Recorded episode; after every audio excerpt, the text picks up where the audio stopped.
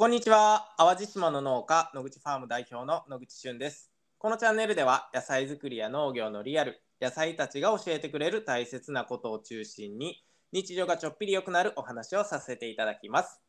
さて先週から始まった新企画その名もスクールレイディオ、えー、好きを見つけて好きを形にする。新しい形の学び場それがスクールです。え、スクールには人生をデザインするという言葉に共感して集まった世代を超えた仲間たちがいます。このスクールレイディオでは、えー、僕の仲間たちを毎週ゲストにお呼びしてスクールの魅力を全力で発信しようという番組になっております。で今日はですね2回目の放送なんですけれどももう早速ゲストをお呼びしちゃいましょう。なみちゃんです。はい、こんにちは。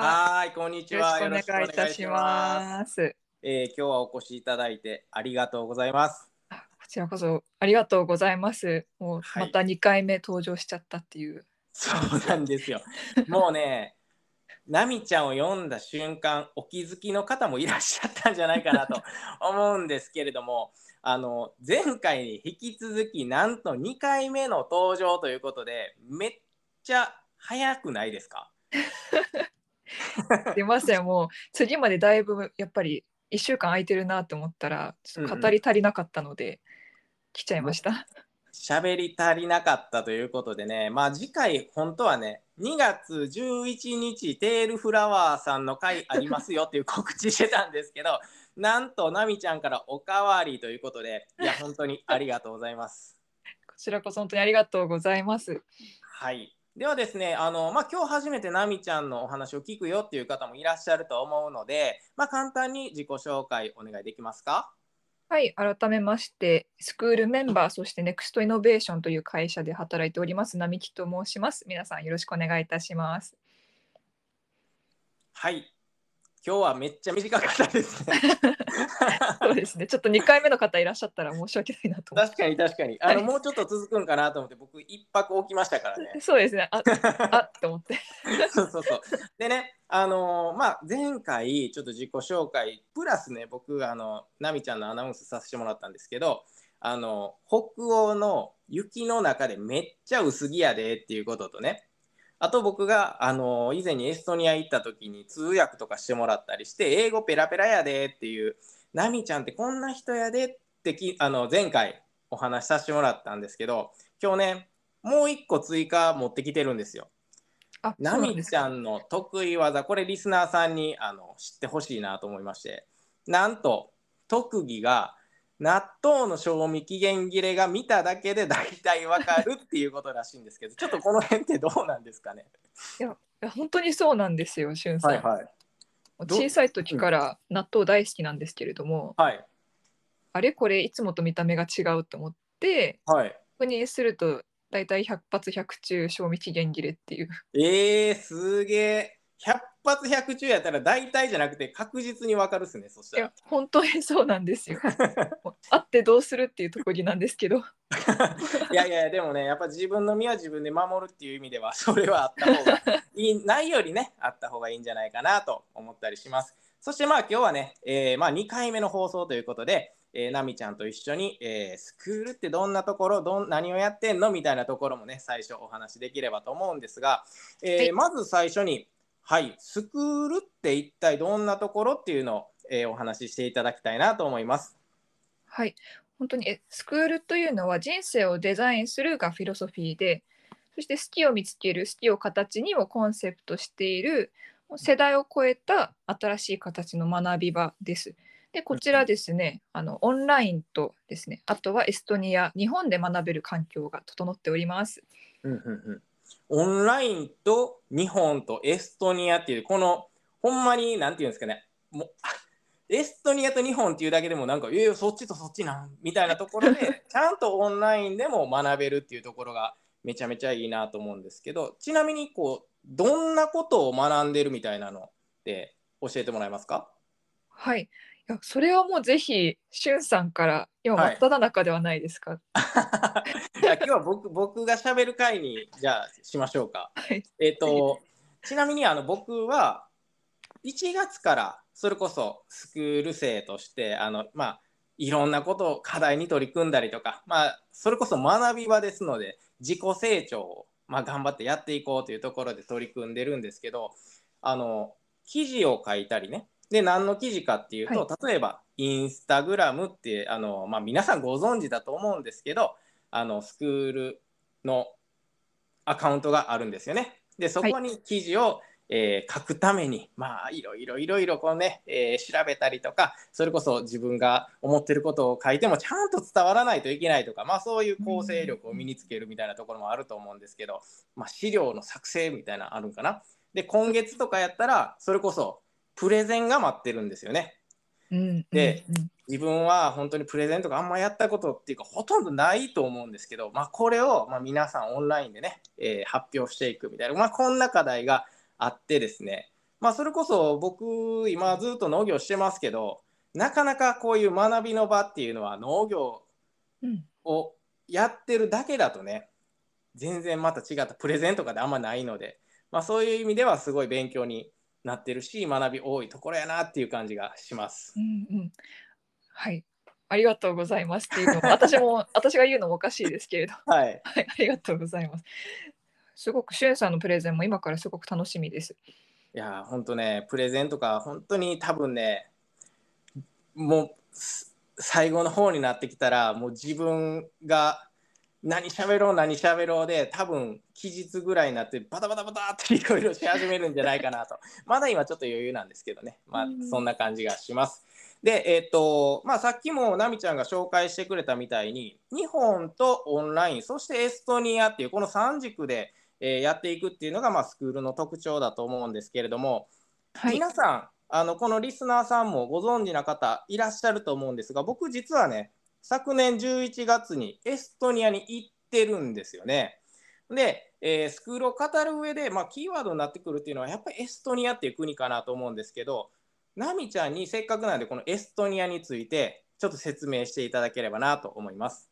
はい、もちろんです。でエストニアってやはり一番最初に聞いた時、まあほとんどの日本の方ってそれどこだろうって思われる方が多いと思うんですけれども、はい、こちらエストニアはですねロシアの左隣で、うんそれでフィンランドの南側にあるのですがあの海を挟んで南側ですね。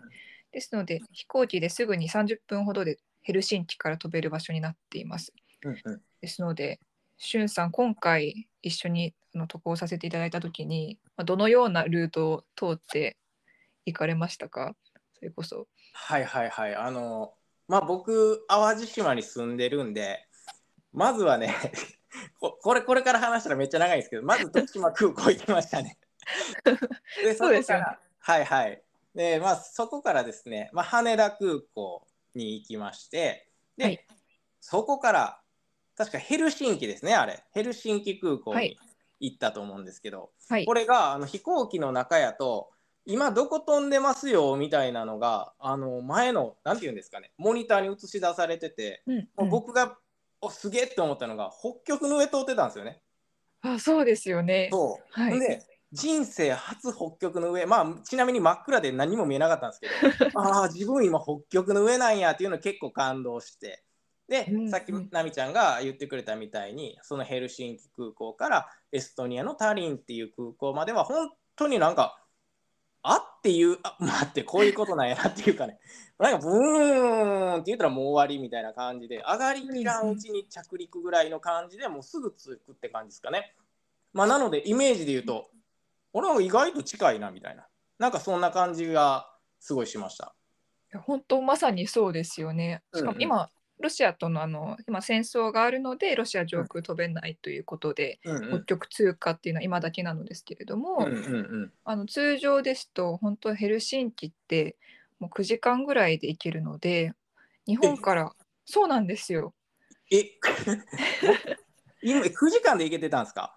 そうなんですよ。日本から一番近いヨーロッパって、フィンランドのヘルシンキ空港だったんですよね。はいはいはいはい。なので皆さんが想像されるそれこそヨーロッパのフランスとかスペインとかよりよっぽど近いですよ、エストニアの方が。そうですよね。9時間で行ける。確かあの北局とか通ってね僕たちが行った時って10時間ちょっと10何時間とかかかったようなはい。イメージがあるんであすけど、そうですね。はい。あじゃあ普通っていうか普段は9時間ぐらいで行けちゃうってことですね。そうなんですよ、えー、うん、まあでもそこそんな風にまあ簡単にって言ったら変ですけど 結構すぐ行けちゃうエストニア。なんかナミちゃんこんなところがエストニアおすすめやでとかここめっちゃ好きやでとかありますか、いやもう本当たくさんあるのですけれども、うんまあ、これからゲストがたくさんスクールメンバーでうん。こちらのラジオにお邪魔させていただくというところで、うん。私が今回ちょっとお伝えしたいなと思うのがエストニアのはい。教育ですね。うんうん。えー皆さんですね、シュウさん、エストニアがソ連から独立したのっていつ頃かご存知ですか？これねあのまあ記憶が確かならばですけどはい、30年ぐらい前っていう話をお伺いしたような気がします。はい、あまさにそうです。その通り です。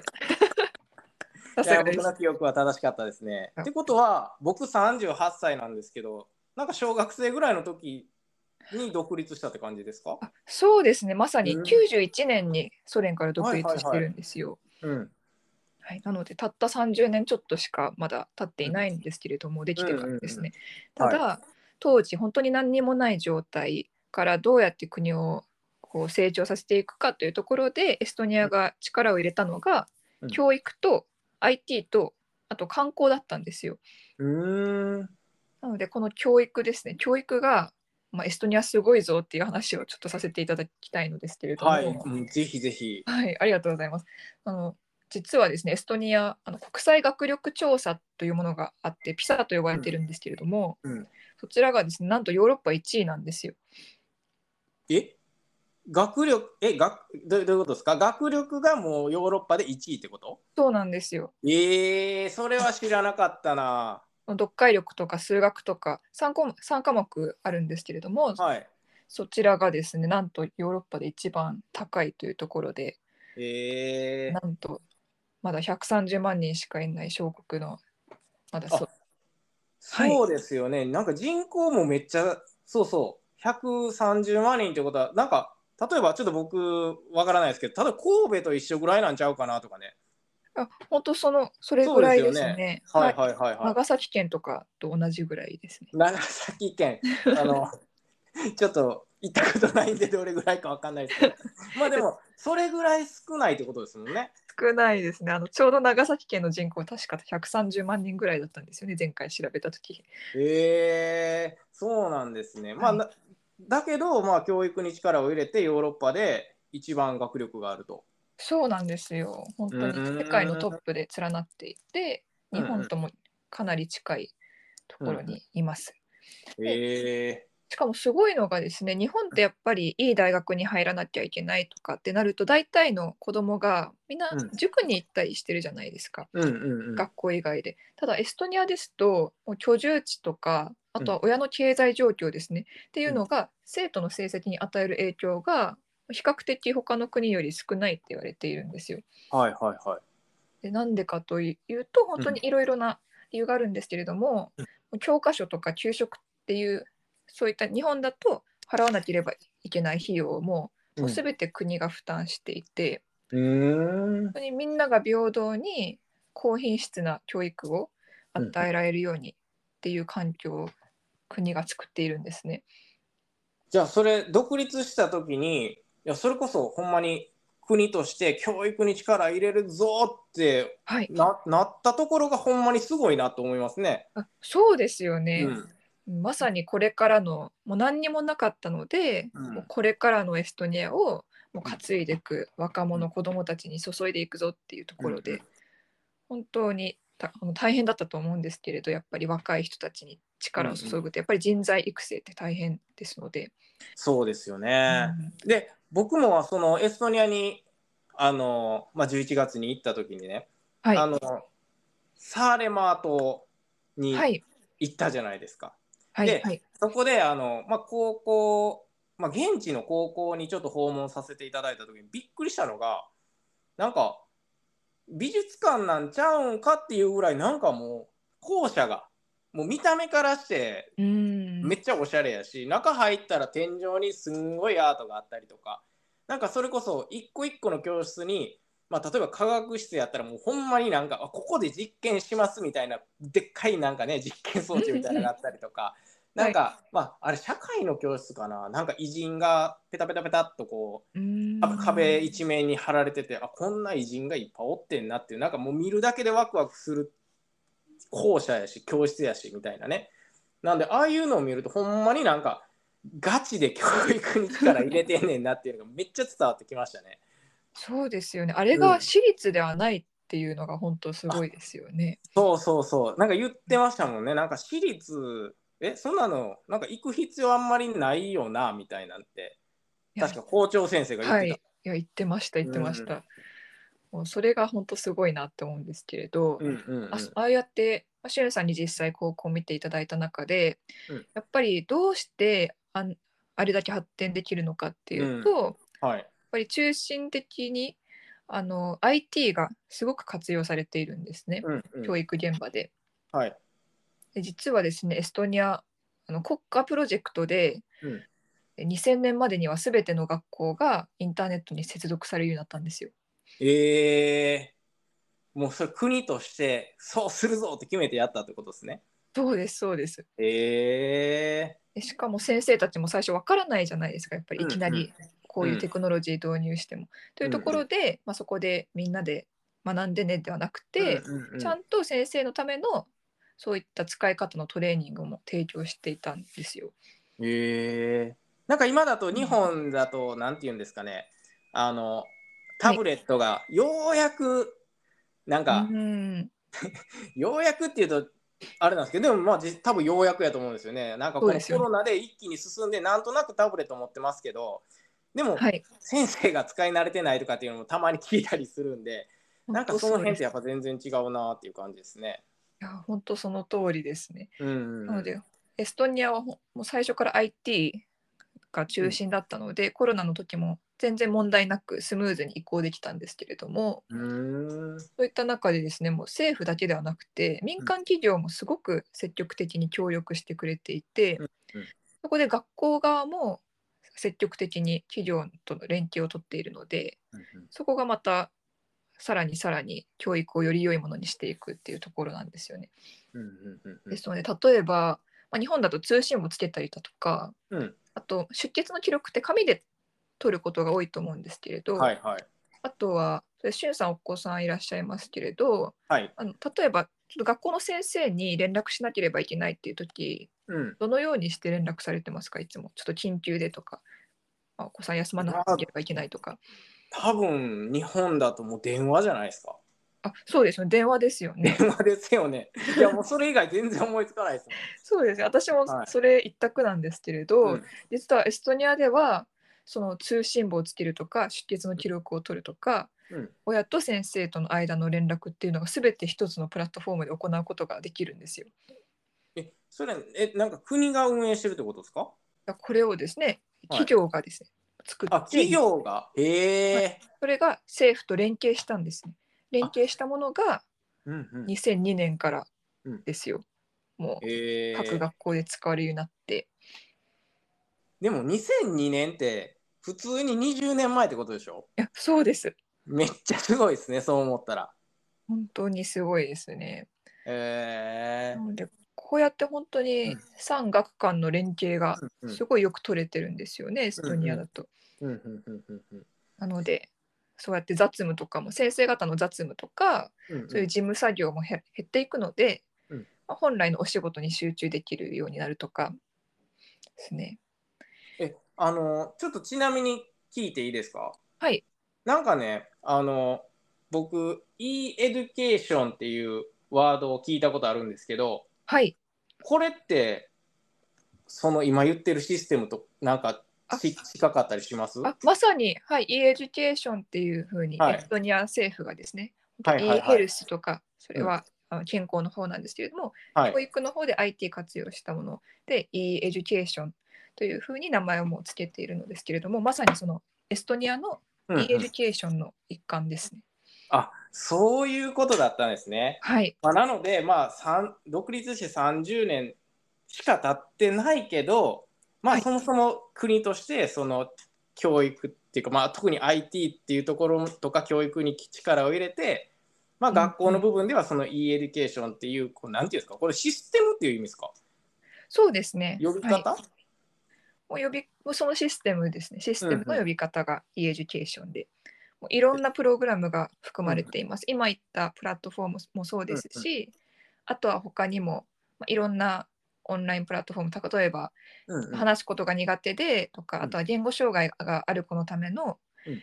オンラインでスピーチセラピーを受けられるようなプラットフォームであったりだとか、え。あとは教科書もすべてオンラインのまた別のプラットフォームにまとめてあったりだとか、ー、え教科書がですか？そうなんですよ。もう全部タブレットえ。ー、でまとまっているんですよ。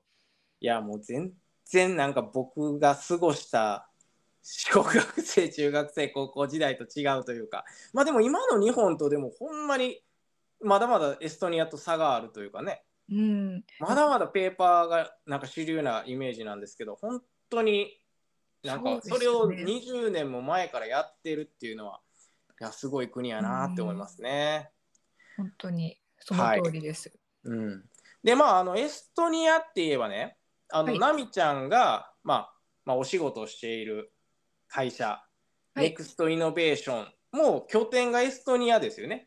あ、その通りです。はいです。よね。でじゃあそのネクストイノベーションっていう会社についても、まあ、少しお話ししていただければいいかなと思うんですけど。はい、ありがとうございます。はいネクストイノベーションはですね、もともとえー創業者2名いるのですが、それが今、弊社代表の熊谷と、うんもう1名、私たちからボスと呼ばれているうんうん方がいらっしゃって、でその2人がどうやって出会ったかといいますと、もともとそのボスが別のコンサルファームで副社長をされていたときに、うんインターンとして入ってきたのが熊谷だったんですね。はいはいはい。えそれはエストニアでってことですか？で、日本ですね、これは。あ日本でってことですね。はい、ただもうすでにはい、もうそこからまあエストニアとのつながりも、まあボスの方が先にうんうん通ったりされていたので、はい。そういったご縁もあって、その後、熊谷がまあすごく簡単にまとめてもお伝えすると、うん。まあすごく治療をしたいので、ぜひサポートしていただけませんかというところで、うん。そこでボスがあの VC、つまりは投資家として、まあ熊はい谷はいはい。そしてネクストイノベーションという会社ですね、に投資する形をとって、うんうんあとはあの熊谷にあのビジネスのアドバイスとか、まあ、サポートもうん。こうやって指導していきながら2人で作り上げた会社っていうところですね。うーんあのちなみになんですけど、まあ、え2018年でしたっけ？あそうです。はい。そのネクストイノベーションが始まって、まあ、そその中でそあじゃあその前もそうやってインターンシップというかこう人材育成みたいなのされててで、はいそれがずっと続いてきて、まあ、そのす今でいうスクールコミュニティにつながってると思うんですけど、うんうん。まあ、なんかその辺ってあのどんななんかど どんな流れというか。なんかその辺って聞きたいなと思いまして。もちろんです。あのボスがうんもともとですね、うん。まあすごい全て話してしまうと本当に長くなってしまうので、うんうんうん。要所要所だけお伝えさせていただきますと、もともと人材育成は本当に大切だっていうことはもうボスもずっと働かれていながら、まあうん思っていたことだったので、うんうん。ある日大学生の子が困っているから相談に乗ってあげてくれないかっていうふうに、あのボスがまたお知り合いの社長から頼まれたそうで,、うん。でそこでその大学生の子の、まあ、相談相手をしていたらそれがだんだんその大学生の子が「えちょっとボス一緒にちょっと仕事ついていってもいいですか?」とか学んでもいいですか？見てるだけなのでっていう形でそこからもう思わぬ形でインターンシップみたいなものが始まったんですね。ああはいはいはい。はい。でその後ですね、まあ、それはまだ非正規だったのですけれども、まあボスの会社で正式にインターンシップ事業を始めたいですっていうふうにうんそのコンサルファームでうん話したんですけれども、役員会議で。うん。ただやっぱりインターンシップってすごく会社としてはロスの方が大きいのでうーん。基本的には。はいはいはい。これお金を払って雇っても雇ってせっかく育ててもまた別の会社に就職してしまうとか。うんうんうん。あとはやっぱり教えてる時間と労力が取られてしまうのでそれをどうやって回収するのっていう感じで、うん。結構すごい反対されてしまって、うん。そこでボスがじゃあ私の給料使ったらいいんですかって言ってうん。うん。うん。そこで「えもう会社のお金を1円も使わないならいいよ」っていうふうに言われたのでもうボスは自分の年収の半分を使ってインターン生雇って。使っちゃったんですね。そうなんです なよるほど。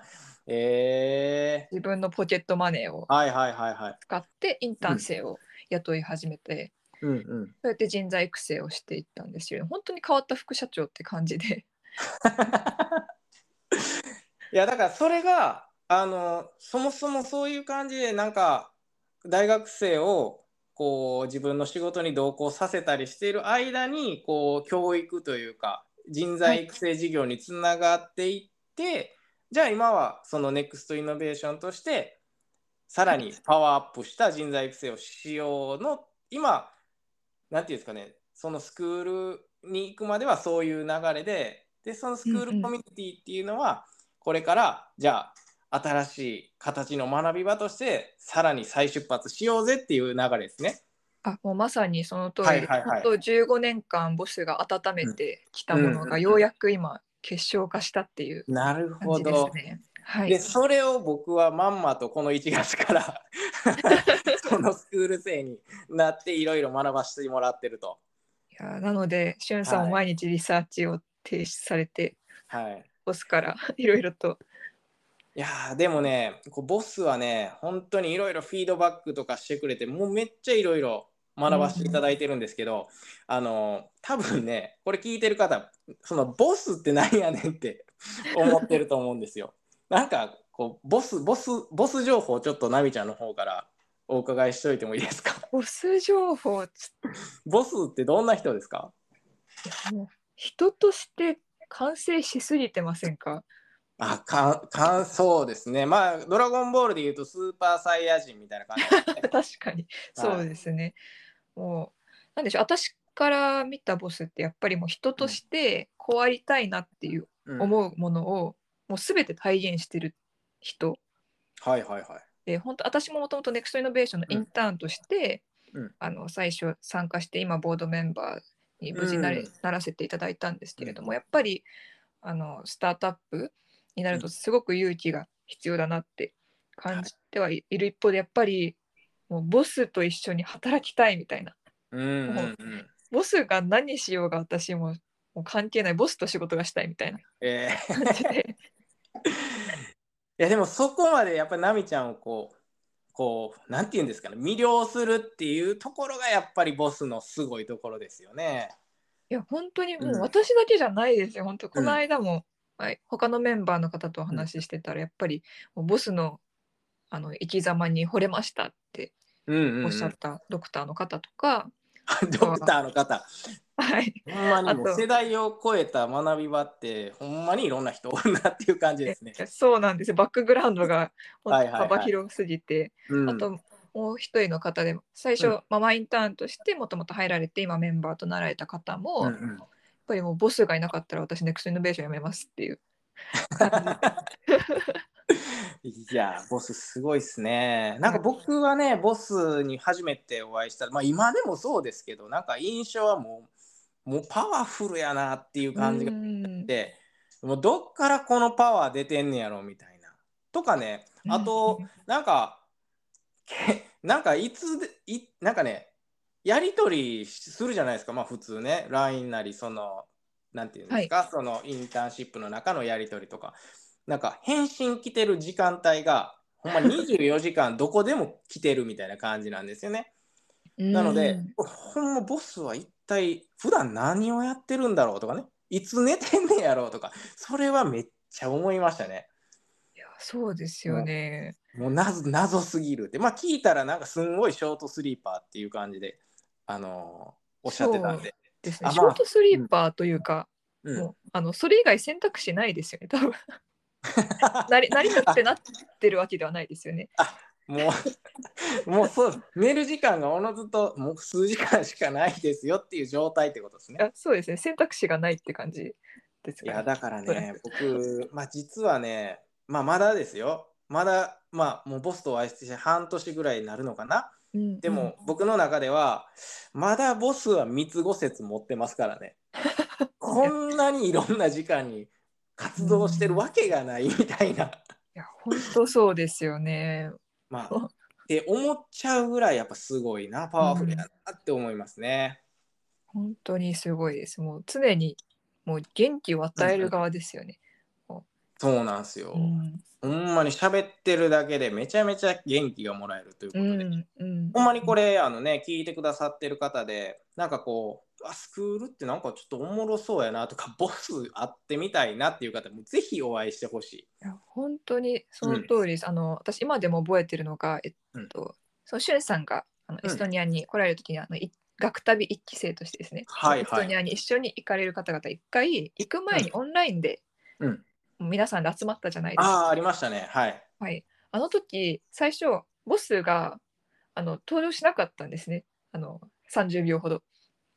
あ皆さんはいはい。皆さんいらっしゃってうん多分あのネットワークの接続がうまくいかなくて、それちょっと皆さんがいて私がいてあれボスどこ？みたいな 感じだったんですよ私が。はいはいはい。でもボスが入ってきた瞬間すごいあのボスの一声でもうパッて もう会議の場が雰囲気が急に変わったんですよ パッと。あれすごいなと思ってそれあのオンオンラインやのにねいやそうなんですよ。なんかリアルでこの人が会議室入ってたらなんか雰囲気変わるやったら分かるんですけうど、ピコン言うて画面上に映るだけやのにね。や本当にすごいですね。はい。でね、ナミちゃん、あのボスの話をしてるとね、はいまだまだ時間が必要になるんですけれども、そうでまあすね。そろそろお時間になってきちゃいましたけれども、まああの今日ね、2回目ゲスト出演していただいたんですけれども、前回喋り足りなかったということで来ていただきましたが、まあちょっと感想とか、いやちゃんとあの喋り足りたかみたいなところをお伺いしていいですか？いや全然足りないですよしゅんさんこれ。全然足りない雰囲気めっちゃ醸し出しますよね。もう次あの誰かの回にはい私横からちょっと参入しようかなって思うぐらい。3人で喋っちゃいましょうか。もうなんならあの、はいシュンと並木と誰かっていう私が勝手に押し寄せるみたいな。そうですね。まあでもそれもね、あの全然僕あのウェルカムなんで、いつでもお声かけいただいて、おかわりっていうね、LINE さえいただければ、またあのこうやって、ちょっと臨時的にというか、いいですか？飛び飛び入り収録やっちゃいましょうか。お願いします。はい。本当にやりますから。うん そうですね。あの、まあ、ちょっとこの頻度はちょっと考えていただいて。はい。そうですね。そうですね。はい。ということで、まあ、あの、今日も本当にたくさんお話ししていただいてありがとうございました。あありがとうございました。